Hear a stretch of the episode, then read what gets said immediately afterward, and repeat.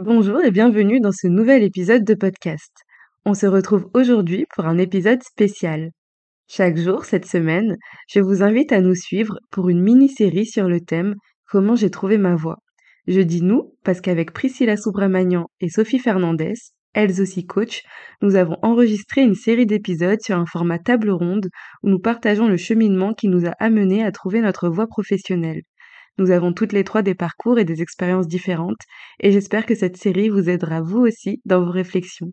Bonne écoute J'avais une autre question que j'avais envie de vous poser, les filles, parce que moi, je sais que c'est quelque chose qui a, pris beaucoup de beaucoup d'espace, beaucoup de place en moi pendant cette période de questionnement où vraiment j'étais pas bien, euh, parce que je sentais que j'étais plus là où je devrais être, mais je savais pas encore où j'étais censée me diriger, là où c'était juste pour moi de me diriger euh, les, pensées, en fait, les pensées qui prenaient euh, la place en moi. J'avais envie de vous demander, est-ce qu'il y avait euh, une pensée en particulier qui prenait beaucoup d'espace dans votre tête à, ce, moment de votre vie?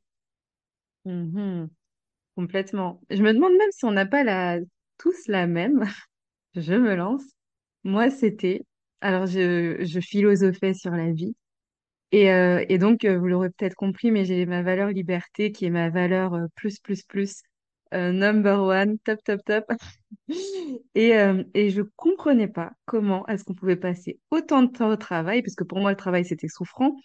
Et je me disais, mais attends, attends, attends, je passe cinq jours par semaine, je passe huit heures par jour, je passe euh, combien de semaines par an? En tout cas, beaucoup. Euh, allez, une année moins cinq semaines au travail, je vois plus mes collègues que ma famille. Donc, je, rappelle que pour moi, le travail, c'était souffrant. Et je me disais, mais c'est pas normal. Je pense que en tant qu'être humain, on n'est pas venu ici pour ça. Et j'observais le monde qui m'entourait. J'observais les animaux, les bébés, les... Euh, moi, c'était les chats. Je sais pas pourquoi, mais je me disais, mais un chat, en plus, le chat, c'est le pire exemple, ou mais n'importe quel animal, en fait, il est là, il vit, c'est tout. Enfin, il n'a rien à faire, il a juste à être. Et donc, moi, le gros questionnement que j'avais dans ma vie, c'était pourquoi est-ce qu'on est venu ici, sur Terre? Et je suis sûre, je suis persuadée que c'est pas pour travailler, que, que c'est pas pour souffrir, parce que travail est égal à souffrance, qu'on n'est pas là pour faire 8 heures par jour dans notre bureau, derrière un ordi, à faire des tableaux Excel. Vraiment, je trouvais ça, j'avais, je comprenais pas. Je me disais, mais tout le monde le fait. Et pareil que toi, Sophie, ce que tu disais tout à l'heure, j'avais ce truc de mais pourquoi personne se pose la question? Enfin, pourquoi c'est normal pour tout le monde? Et je me remettais en question en me disant, mais est-ce que je suis, euh, je suis folle ou, est-ce que je me pose trop de questions? Est-ce que, enfin, moi, c'est pas folle qui me venait, c'était tout le temps chiante. Est-ce que je suis chiante à juste poser des questions et pourquoi est-ce que je peux pas faire comme tout le monde et aller travailler et, et c'est tout, quoi? Enfin, arrête de te poser des questions parce que tout le monde le fait pourquoi toi, est-ce que tu te remets en question comme ça? Et je me souviens même que j'avais eu des discussions avec euh, des amis qui me disaient, euh, parce que moi, je mettais beaucoup d'émotionnel dans le travail, qui me disaient, bah, moi, j'en mets pas particulièrement. C'est j'y vais, je fais mon taf, je rentre chez moi, et après, tant que j'ai mon argent et que ça me permet de vivre à côté, de faire mes loisirs, de profiter le week-end, d'aller en vacances, ben, je m'en fiche. Et moi, je me disais, mais attends, attends, on passe vraiment tout ce temps. Et en fait, tout le monde pense comme ça.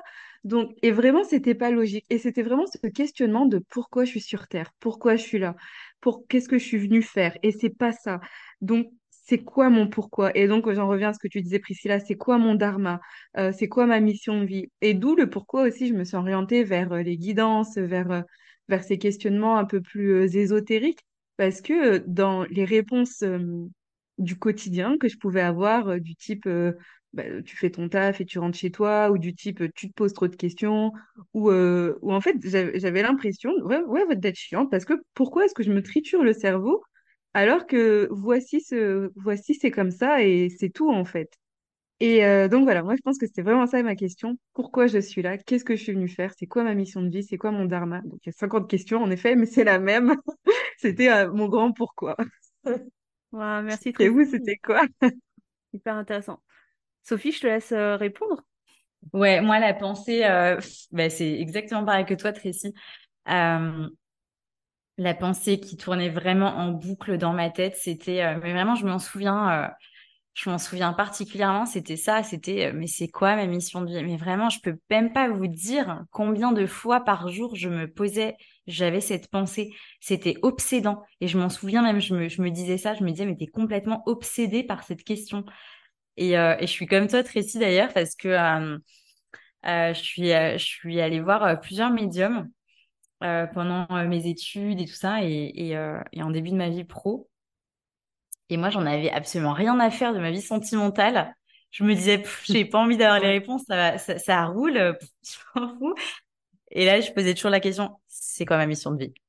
Dites-moi là tout de suite avec vos cartes là ce que je dois faire. Je vais faire quelle étude, quelle école?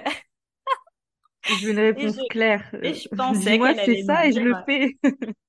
et je pensais qu'elle allait me dire alors tu tapes sur Google euh, école de nutrition holistique à Genève et euh, je pense que tu vas avoir des réponses.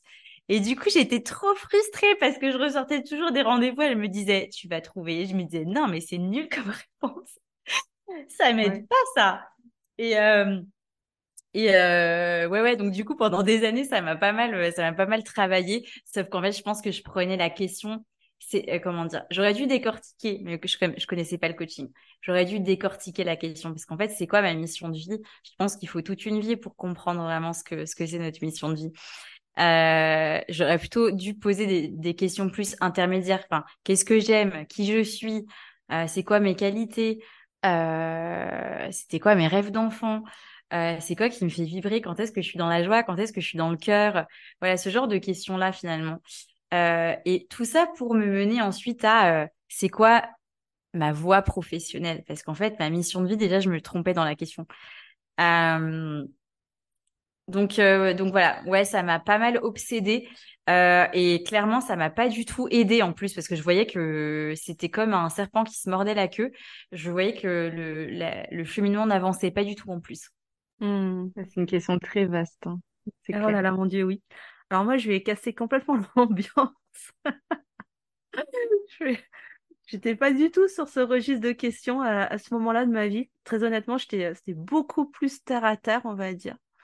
Moi, je me souviens vraiment de, cette pensée qui ne me lâchait pas pendant toute cette période. Je me souviens, oh là là, j'étais encore, euh, bah voilà, je, faisais encore mes tournées euh, dans mon ancien cabinet. Euh, et toute la journée, toute la journée, toute la journée, une pensée me traversait tout le temps. C'était quand est-ce que tu pourras vivre cette vie où tu n'auras plus à te lever avec un réveil? C'était mon mmh. leitmotiv, c'était mon objectif, c'était vraiment l'indicateur ultime que je suis sur la bonne voie, là, que je suis vraiment en train de kiffer ma life dans, dans ce que je fais au niveau pro, c'est de savoir que je n'ai plus jamais de ma vie à avoir à me lever avec un réveil. Sachant qu'à l'époque, je me levais tous les jours à 5 heures du matin pour aller bosser et j'enchaînais des journées parfois jusqu'à 20 heures, voire même 21 heures. Hein. Euh, donc c'était très très long le tout à vélo, hein, par n'importe quel temps. Donc autant vous dire que euh, c'était éprouvant physiquement, même si j'adorais euh, ce que je faisais, mais n'empêche que voilà, c'était une réalité. Et je sais que pour moi, c'était vraiment, mais quand est-ce que je pourrais réellement euh, vivre dans ma vie de tous les jours cette sensation que j'imaginais en fait? Et à ce moment-là, je pense que activé déjà la loi de l'attraction parce que je me connectais tout le temps. Je me souviens, j'ai des souvenirs de matin où il, faisait encore nuit noire dehors. J'étais sur mon canapé à attendre, à boire mon thé avant de partir travailler avec mes petits fruits secs et tout et tout. Et où euh, je, je m'imaginais, punaise, mais ça ferait comment si je me levais tous les matins sans avoir à mettre de réveil, si je pouvais me lever même de bonne heure, mais naturellement pour pouvoir, euh, voilà, faire vraiment ce qui me fait plaisir sans être obligé de, de, de tirer les gens comme des, excusez-moi du terme, hein, mais comme des boulets à bout de bras, en fait, hein, parce que, euh, voilà, ils sont pas prêts à se responsabiliser et c'était quelque chose qui m'insupportait, mais au plus haut point. Mais vraiment, même encore aujourd'hui, ça me hérisse, en fait. Hein, c'est insupportable pour moi de, de, de, voilà, d'avoir, euh, d'avoir euh, soutenu quelque part, d'avoir cautionné cet état d'infantilisation des, des, des, personnes, hein, parce que j'y ai participé, hein, malgré moi.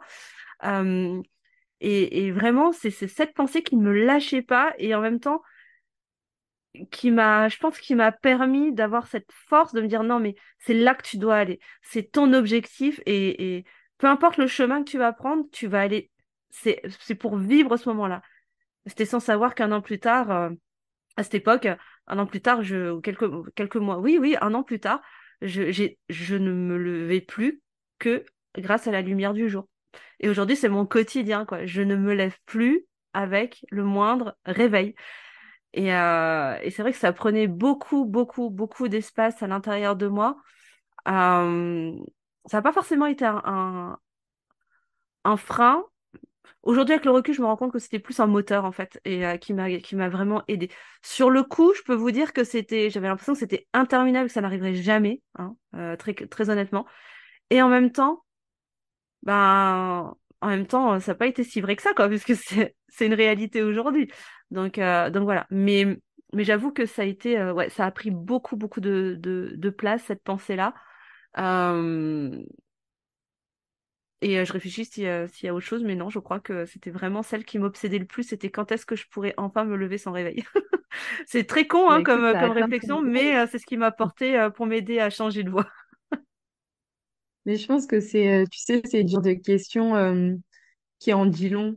C'est une petite question, mais finalement, si le jour où tu arrives à te réveiller sans réveil, c'est que derrière, il s'est passé tous les changements et tous les, tous les, les, les bouleversements entre guillemets qui font que aujourd'hui j'ai cette vie de rêve et c'était ton indicateur. Et tu vois aujourd'hui tu te lèves sans réveil ben tu as atteint ton objectif ouais non mais c'est complètement ça. C'était vraiment je pense l'aspect le plus euh, le plus difficile dans mon quotidien à ce moment-là. Et c'est pas pour rien que c'était cette pensée qui a pris le plus d'espace. C'est justement parce que c'était lourd et que euh, Imaginez-vous euh, pendant euh, peut-être que vous, peut-être que certains d'entre vous euh, qui écoutez cet épisode aujourd'hui le vivent. Hein, plus voilà pendant plus de dix ans de votre vie ou voire plus, vous vous levez à des heures pas possibles, à enchaîner des horaires contre nature pour voilà pour le corps et pour pour la santé, pour sa santé.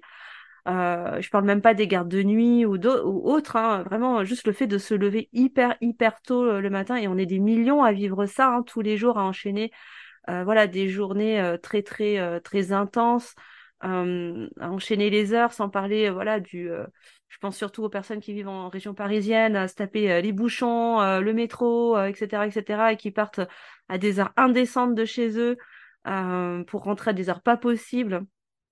juste voilà pour gagner de quoi payer simplement leurs factures et dire merci pour deux jours dans la semaine de repos et quelques semaines de vacances dans l'année. Euh, et, c'est vrai que pour moi, c'était ce qui était important euh, à ce moment-là. Et, j'avoue que le premier jour où j'ai. Le, premier soir où j'ai désactivé mon réveil, je me suis dit, ouais, là, t'as réussi quelque chose quand même. t'as fait, as fait du chemin. Comme quoi, après tout, bah, derrière ça, c'était une question euh, très philosophique que tu posais parce que, bah, comme on disait, ça, c'est tout le cadre derrière. À rappeler quand même que, bon, là, on parle de nos expériences, mais je pense qu'il y a des personnes qui aiment cette euh, vie-là, de se sentir cadré, qui se sentent en sécurité et qui, quand elles prennent leur métro, leur petite routine et qui font euh, euh, ces jobs que finalement nous on avait du mal, ben en fait finalement il y a de la place pour tout le monde et ces personnes-là elles, sont sûrement à leur place. Mais bien sûr, merci, merci de le souligner à ne pas à ne pas négliger. Il en faut pour tous. L'essentiel c'est de se sentir bien dans ses baskets finalement. Le but il est là. Euh, l'idée n'est pas de d'aller tous sur dans une direction parce que ce sera un total non-sens. Hein. Euh, mais euh, oui, il y a des personnes qui sont hyper épanouies et totalement dans leur zone de génie, dans le salariat ou voilà avec leur petite routine du matin et qui adorent prendre leur métro le matin parce que c'est leur moment pour eux, je sais pas pour bouquiner, pour écouter leur podcast préféré ou je ne sais quoi. Et c'est ok. Et, et ce n'est pas à, sous-estimer ou, à, dévaloriser. Pas du tout. En tout cas, c'était pas, pas le but.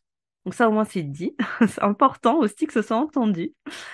Et, euh, et autre question que j'avais envie de vous poser aussi, les filles, quand vous avez, quand vous aviez compris, euh, justement, que vous avez réussi à faire votre, le constat que vous n'étiez plus euh, à votre place, que, que voilà, que votre job du moment n'était plus n'était plus ce qui vous faisait vibrer, ce qui vous, ce qui réveillait justement votre feu intérieur, votre feu d'artifice intérieur. Bah, qu'est-ce que vous avez est-ce qu'il y a des actions, est-ce qu'il y a des choses que vous avez mis en place? Qu'est-ce qui a fait que vous avez osé finalement changer de voie? Qu'est-ce quel a été le déclic, le déclencheur? Est-ce que vous vous rappelez? Voilà qui conclut cet épisode de notre mini-série sur le thème Comment j'ai trouvé ma voie professionnelle. Je vous invite à nous retrouver demain pour la suite de nos aventures. À demain!